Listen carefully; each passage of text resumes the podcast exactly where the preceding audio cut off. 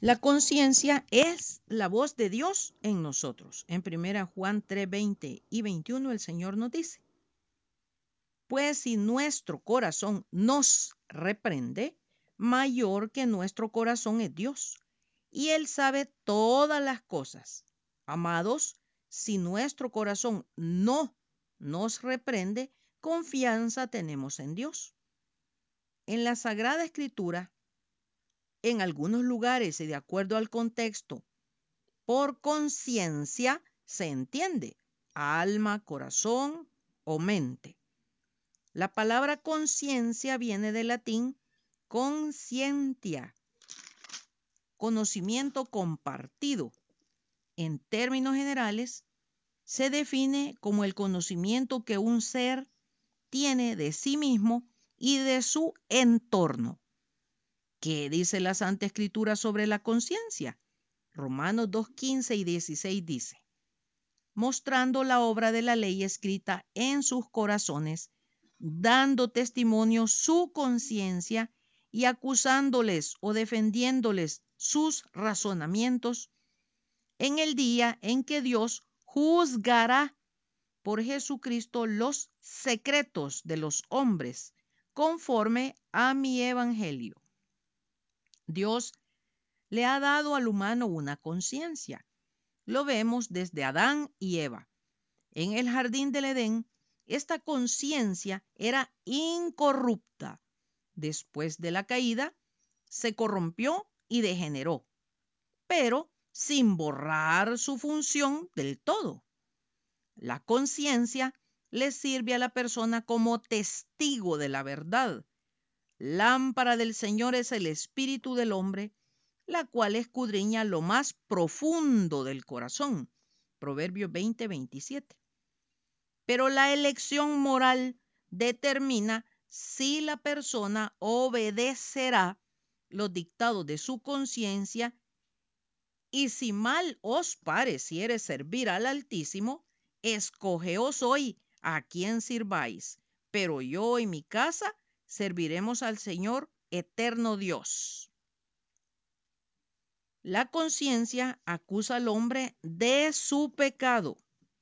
Leamos cómo su conciencia acusó a los hermanos de José cuando lo vendieron.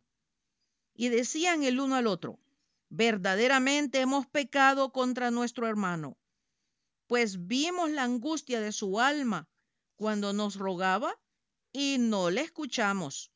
Por eso ha venido sobre nosotros esta angustia. Génesis 42, 21. Segundo Samuel 24, 10 dice, Después que David hubo censado al pueblo, le pesó en su corazón y dijo, David al Eterno, yo he pecado grandemente por haber hecho esto, mas ahora, oh Señor, te ruego que quites el pecado de tu siervo, porque yo he hecho muy neciamente.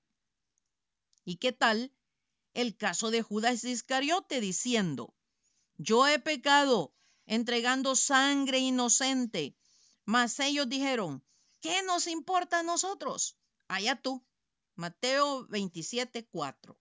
Ojo, el dictamen de la conciencia de cada persona será confirmado al abrirse los libros en el juicio final. En el creyente nacido de nuevo, su conciencia ha sido limpiada de culpa por la fe en la obra expiatoria del Señor Jesucristo. La conciencia se mantendrá limpia en el creyente nacido de nuevo mediante el propósito sincero de rendición constante al Santo Espíritu de Dios.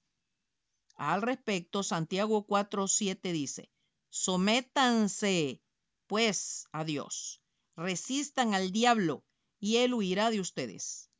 Así que, hermanos, os ruego, por las misericordias de Dios, que presentéis vuestros cuerpos en sacrificio vivo, santo, agradable a Dios, que es vuestro culto racional. No os conforméis a este siglo, sino transformaos por medio de la renovación de vuestro entendimiento, para que comprobéis cuál sea la buena voluntad de Dios, agradable y perfecta. Romanos 12, 1 y 2. Debe haber arrepentimiento y confesión inmediata de todo pecado. Primera Corintios 11, 31 y 32 dice, Si pues nos examinásemos a nosotros mismos, no seríamos juzgados, mas siendo juzgados, somos castigados por el Señor, para que no seamos condenados con el mundo.